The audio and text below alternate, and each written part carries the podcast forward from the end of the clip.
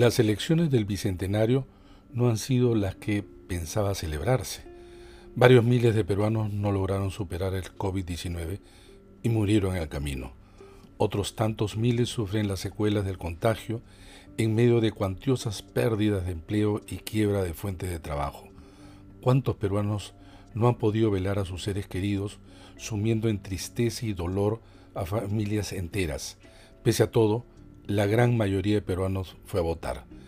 Pero lo hizo en medio del punto más peligroso de la pandemia, cuando se conoce que un día antes de la elección el número de muertos llegaba a los 384, el más alto que se ha registrado.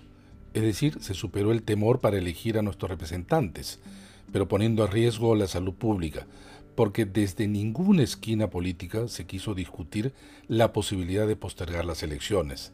Se han realizado eh, varias en el mundo, pero no en el pico más alto de la pandemia, como la que azota nuestro país.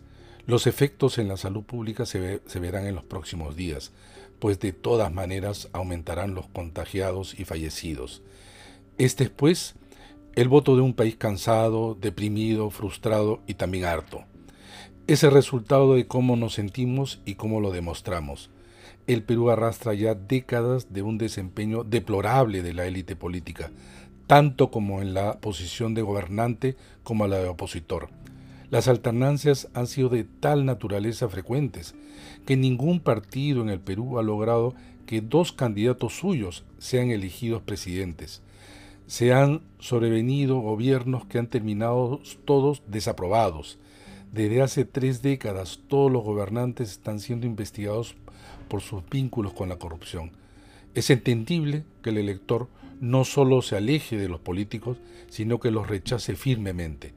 El voto en el Perú es un incesante azote a los políticos y una búsqueda de aquel que sea visto como nuevo y que puede abrir la luz o alguno que de su mano, de su mano salga el látigo de la venganza o el castigo.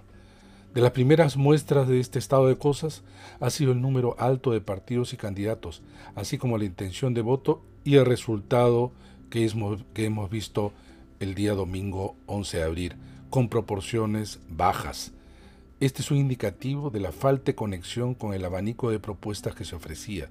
Nunca antes se había llegado a una segunda vuelta con un puñado de candidatos que sumados no llegaba a la mitad del electorado.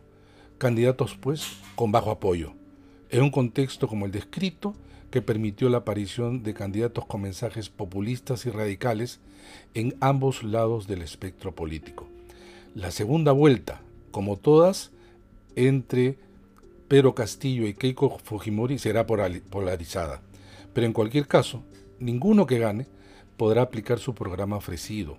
Necesitará generar acuerdos con muchos partidos que no garantizan, por lo demás, cohesión en sus filas para ofrecer algo de estabilidad política, condición esta tan imprescindible ahora que se observa el último quinquenio que se cierra, para encaminar a un país que arrastra tantas deudas de sus gobernantes que parecen impagables.